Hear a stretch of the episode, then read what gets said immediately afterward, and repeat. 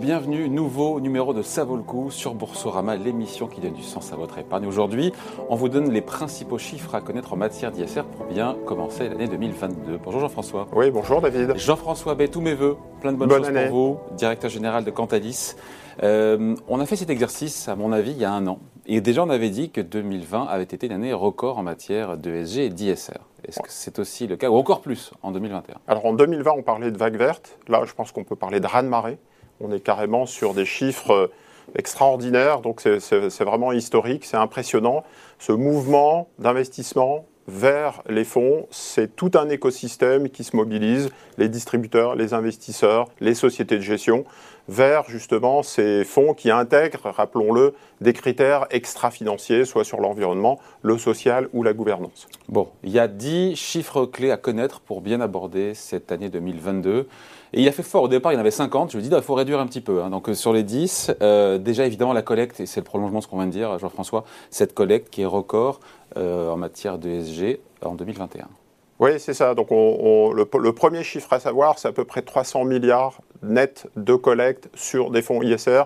Les fonds ISR captent les deux tiers de la collecte. Euh, sur 2021. C'est assez euh, impressionnant.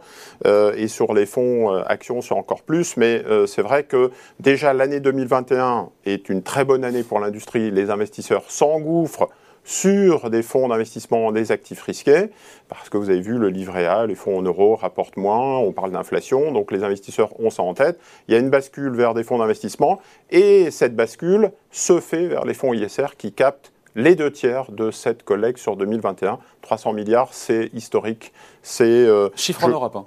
C'est chiffre en Europe, tout à fait. Donc France-Europe. Je vous donne un, exemple. L'année dernière, c'était un peu moins de 200 milliards. Hmm. Donc euh, euh, sur 2019, on était à 80 milliards et sur 2018, on était à 17 milliards. Il y a un côté quand même exponentiel là pour le coup. Hein. Exactement. Il y a un effet exponentiel. 17 milliards il y a 3 ans, 300 milliards en 2021. Bon, d'autant que l'offre, elle est là.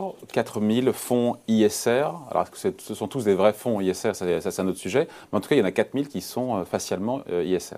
Ouais, c'est une offre qui est pléthorique. Oui, ça a été multiplié par deux sur 2021. Donc on est passé en gros de 2000 à 4000. Il y a des nouveaux fonds, on en reparlera. Il y a des transformations, il y a des lancements de fonds, on en parlera. Mais c'est vrai qu'il y a une transformation, c'est-à-dire que l'industrie aujourd'hui, donc c'est 20% de l'offre, donc du nombre de fonds qui sont aujourd'hui fonds ISR, 4000 fonds ISR, dont un peu moins d'un quart sont labellisés, hein, puisque la plupart du temps, on nous pose la question de savoir si les fonds sont labellisés ISR. Il y a plein de labels en Europe, en Belgique, en Luxembourg, en Allemagne, en France. Et, donc, ça représente... Des labels qui certifient. Qui certifient voilà, la méthodologie, les processus mis en place par les sociétés de gestion. Donc, on voit que le label, ce n'est pas l'alpha et l'oméga, puisque c'est un quart des fonds qui sont labellisés trois quarts qui ne sont pas labellisés, euh, parce que beaucoup de sociétés de gestion considèrent que bah, ce n'est pas très important. Puis en plus, la plupart du temps, les labels sont payants, donc on, évite de, de, payer ces labels. Mais en tout cas, ça montre un peu l'univers 4000 fonds ISR, c'est colossal. Autre chiffre, 3000 milliards d'euros, parce qu'on parle de flux, Jean-François, mais il faut regarder après le, stock. Aujourd'hui, après des années de collecte, on en est où? Donc 3000 milliards d'euros. Ça pèse combien sur l'ensemble de l'industrie, ça? Alors, c'est le chiffre, à mon avis, le plus impressionnant sur euh, ce début d'année 2022. 3000 milliards, c'est 30% de l'industrie de l'asset management en Europe qui est investi, donc les actifs sont investis à travers des fonds ISR. Ça a été multiplié par 3 sur 2021, donc on était à un peu plus de 1000 milliards en, début d'année. On se retrouve à, près de 3000 milliards en cette fin d'année. Euh, c'est, euh, pour vous donner un, autre chiffre, on était à 300 milliards en 2018, donc on voit que ça a été multiplié par 10 en l'espace de 3 ans. Euh, je le disais, donc c'est des fonds qui n'étaient pas ISR, qui, ont été transformés et qui ont intégré dans leur processus des critères extra-financiers. Donc c'est aujourd'hui 30% de l'industrie, on voit que c'est exponentiel, ça s'accélère, et donc l'aspect fonds ISR va devenir mainstream, va devenir incontournable, euh, et demain, donc euh, si le rythme continue, sera au même niveau que les fonds non ISR. On aura euh, une, grande partie de l'industrie qui, qui, intégrera ces critères extra-financiers. Je reviens Jean-François sur la, sur la collecte aujourd'hui, quasiment toute la collecte se fait sur les fonds ESG ISR oui, c'est ça. Alors en plus, quand on regarde les fonds actions, puisque le gros de la collecte l'année dernière s'est fait sur les fonds actions, c'est 70% de la collecte, c'est encore plus euh, 7 euros sur 10 se sont dirigés vers les fonds ISR, vers les fonds ISR quand on parle de fonds actions. Ce qui veut dire que quand vous commercialisez ou vous distribuez des fonds actions, si vous n'avez pas dans votre escarcelle les fonds ISR ou si vous n'avez pas intégré d'ores et déjà des critères extra-financiers, vous passez à côté en fait du marché. Euh, donc c'est encore plus impressionnant sur l'approche action. Et surtout sur l'approche action, 70%, c'est ça hein? C'est ça, 70%. Voilà. Autre chiffre, plus 100 milliards, euh, ce sont les fonds, ce qu'on appelle les fonds vert foncé. Alors là, pour le coup, je suis un peu largué. Alors, 300 Parce que milliards il y a du vert et du, du vert du foncé. du vert clair et du vert foncé. Bah, forcément, puisque l'industrie, voyant ce raz-de-marée vers des fonds ISR, a voulu éviter le greenwashing et a demandé aux sociétés de gestion d'appliquer une nouvelle réglementation qui s'appelle SFDR. Et donc, on a trois catégories article 6, article 8, article 9 avec article 9 qui sont des fonds, on va dire, à impact pour faire court. Donc, ce sont des fonds qui intègrent vraiment des indicateurs euh, euh, durables, euh, concrets, qui sont suivis par les sociétés de gestion et donc orientent leurs investissements vers des solutions positives, contrairement à des fonds qui intègrent de temps en temps des critères ESG, mais qui vont être qualifiés un petit peu de, greenwashing, donc un petit peu light. Donc on se retrouve avec vert light, vert, vert foncé.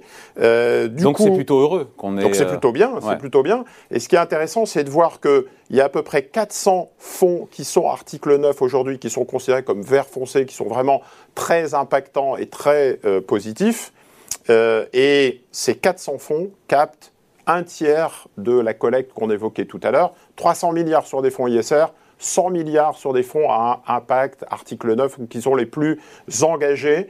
Et donc, quelque part, ça montre bien que les investisseurs aujourd'hui veulent des fonds engagé parce que quand vous avez un tel raz-de-marée, que vous avez une telle euh, euh, euh, transformation de l'industrie de la gestion, vous posez la question en disant mais moi j'aimerais être encore plus engagé, j'aimerais diriger vers mes investissements vers des vraies solutions vu l'urgence climatique, vu l'urgence du moment. Et donc c'est ce que font les sociétés de gestion et ce qu'ont compris les investissements puisque ces fonds article 9 comme on dit, captent un tiers, alors même qu'ils ne sont que 400. 400 sur les 4000 que j'évoquais tout à l'heure.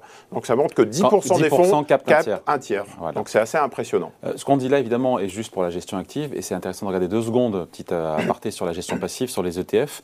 Euh, ça collecte beaucoup, les ETF ISR collectent même plus que les ETF classiques. Exactement. Donc c'est la bascule aussi de 2021. Les ETF se sont engouffrés dans la brèche et proposent des indices qui, sont, qui intègrent des critères extra-financiers. Donc l'industrie des indices... on peut discuter sur la pertinence des indices, mais c'est un autre sujet. Exactement. Mais je pense que donc les indices et les ETF qui, qui, répliquent les indices sont euh, ISR. Il y a même des articles 8, article 9. Et ce qui est intéressant, c'est que la collecte les ETF ISR ont plus collecté que les ETF classiques. On avait en tête les ETF classiques, je réplique le CAC 40, le MSCI World et le Nasdaq, et aujourd'hui, les ETF qui captent des indices ISR captent plus que les indices traditionnels, ce qui est assez euh, phénoménal. Donc il y a une vraie bascule de l'industrie. Je pense que ce n'est pas terminé puisque vous savez que de plus en plus on applique une taxonomie, on applique, on applique des critères quantitatifs, des indicateurs pour mesurer le carbone, l'eau, les accidents du travail et la gouvernance. Et donc on voit bien que l'industrie quantitative et systématique va, et des indices va s'emparer de euh, ces critères, ces indicateurs et développer de plus en plus des indices et des ETF. Après, est-ce qu'il y a une, euh, inclination particulière euh, des, des, investisseurs pour une thématique plus qu'une autre? Est-ce que, par exemple, les fonds climat ont plus le vent en poupe que, que les autres? Oui, alors c'est le climat qui, euh, avec 15 milliards de collecte nette, donc c'est les fonds climat qui emportent en fait les, suffrages. C'est le numéro un. Donc vous savez qu'on a beaucoup communiqué sur le carbone. Le premier indicateur qui a été mis en avant, donc c'est le, carbone, à la fois pour les entreprises cotées et à la fois pour les sociétés de gestion. Il faut absolument éviter les émissions de gaz à effet de serre et de carbone. Et donc, les investisseurs l'ont compris et se sont dirigés principalement vers des fonds thématiques environnement, un climat, deux nouvelles euh, énergies nouvelles renouvelables et trois euh, eau. Voilà. Avec beaucoup de nouveaux fonds lancés, encore une fois, on l'a dit, euh, en, 2021 et qui ont levé beaucoup d'argent. Oui, c'est ça. Donc il y a une transformation des fonds, mais il y a aussi des nouveaux fonds qui sont lancés. L'industrie n'est pas en reste, puisqu'on a 250 nouveaux fonds ISR qui, sont, qui ont été lancés en Europe, en, Europe. en 2021, ce qui veut dire que David, c'est un fonds ISR par jour qui arrive sur le marché, qui est lancé sur le marché.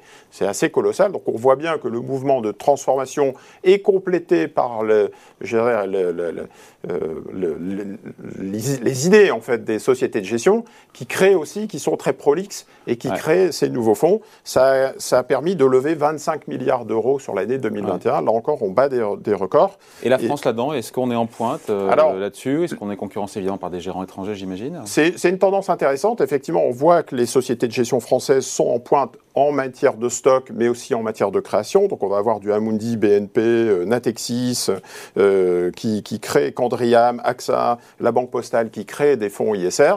Mais on a aussi l'arrivée très forte des gérants étrangers euh, européens. Donc j'ai euh, Nordea, euh, Safra Sarrazin, Robeco, NNIP, donc beaucoup de gérants d'Europe du Nord mm. qui, qui créent ils des, arrivent pas fonds. Un peu après la bataille ou Non, non, ils sont assez crédibles. Et puis on a aussi des gérants anglo-saxons, BlackRock, UBS, enfin voilà, donc des JP Morgan, Fidelity, s'engouffrent dans la brèche. Ils ont du retard. Mm. Ils ont un retard à combler c'est un peu comme au Tour de France, c'est-à-dire que le peloton français est parti, le peloton européen est parti, les gérants euh, américains et le peloton américain est derrière et va très vite. Un petit mot avant de finir, euh, Jean-François, sur euh, les performances des fonds, des fonds ISR. Quand on les compare à des fonds non ISR, ça donne quoi sur, sur 2021 C'est à peu près équivalent? Non, 2021, pour être honnête, c'est un petit peu décevant. La performance est un petit peu en dessous. Quand on regarde un indice, une catégorie action zone euro, c'est 1% en dessous des, indices sur des fonds ISR. Donc, pour deux raisons principales. Au lieu de 20%, en moyenne, ça fait quoi 19 19, autour de 19. Alors déjà, l'élément intéressant, c'est que c'est moins risqué, donc c'est la bonne nouvelle. Le couple rendement-risque, finalement, est plutôt à l'avantage des fonds ISR. Deux raisons qui expliquent cette euh, déception. Un, vous avez vu 2021 la très bonne performance des cycliques, le pétrole, l'industrie, la chimie, etc., qui est quand même moins ISR, moins mm. sélectionné dans les portefeuilles ISR. et qui, avait, qui était pénalisant d'ailleurs en 2020. Exactement. Ah. Et l'autre élément, c'est la sous-performance, la déception sur l'énergie renouvelable ou certaines thématiques environnement. Il y a eu une sorte de bulle en 2020 qui s'est un peu dégonflée en 2021. Ça a été du coup au détriment des, euh, des, fonds ISR euh, en général. Bon, voilà, avec des beaux succès évidemment, parce qu'après c'est une moyenne 19% de performance sur les fonds ISR versus 20% pour les fonds en ISR, évidemment, après, c'est une moyenne, il y a des, beaux succès. Voilà, il y a des, très bonnes, il y a une très forte dispersion, et du coup, on se retrouve avec des très beaux succès sur, euh, sur l'environnement. En quelques secondes, juste sur 2022, là, on a fait un bilan 2021. Quelles sont les tendances qui devraient se poursuivre, s'atténuer ou encore, euh, au contraire, s'accentuer? Alors, trois grandes tendances. Euh, d'une part, auprès des réseaux de distribution, KYC USG, août 2022, retenez bien cette date c'est-à-dire que fait, les conseillers financiers vont faire du know your client, vont vous poser des questions sur votre profil et sur vos objectifs financiers, mais aussi extra-financiers.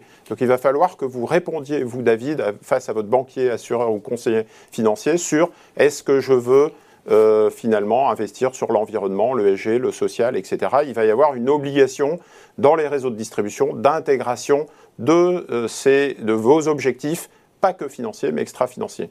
Deuxième bascule de l'industrie, c'est, on a beaucoup parlé du carbone, on va beaucoup parler aussi d'autres thématiques, à travers notamment les ODD, les objectifs de développement durable. C'est un peu le canevas que vont utiliser les conseillers financiers.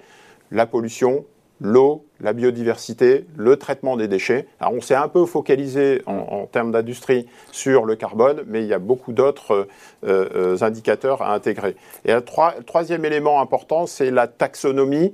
Vous avez vu qu'on a commencé à avancer sur le nucléaire, est-ce que c'est vert, est-ce que c'est pas vert, le gaz, est-ce que c'est vert, est-ce que c'est pas vert? Les entreprises cotées vont de plus en plus communiquer, et ce qui veut dire que par capillarité, ça va remonter au sein des fonds et des sociétés de gestion qui vont de plus en plus communiquer sur ces indicateurs. Donc c'est une approche qui va devenir de plus en plus quantitative, de moins en moins qualitative.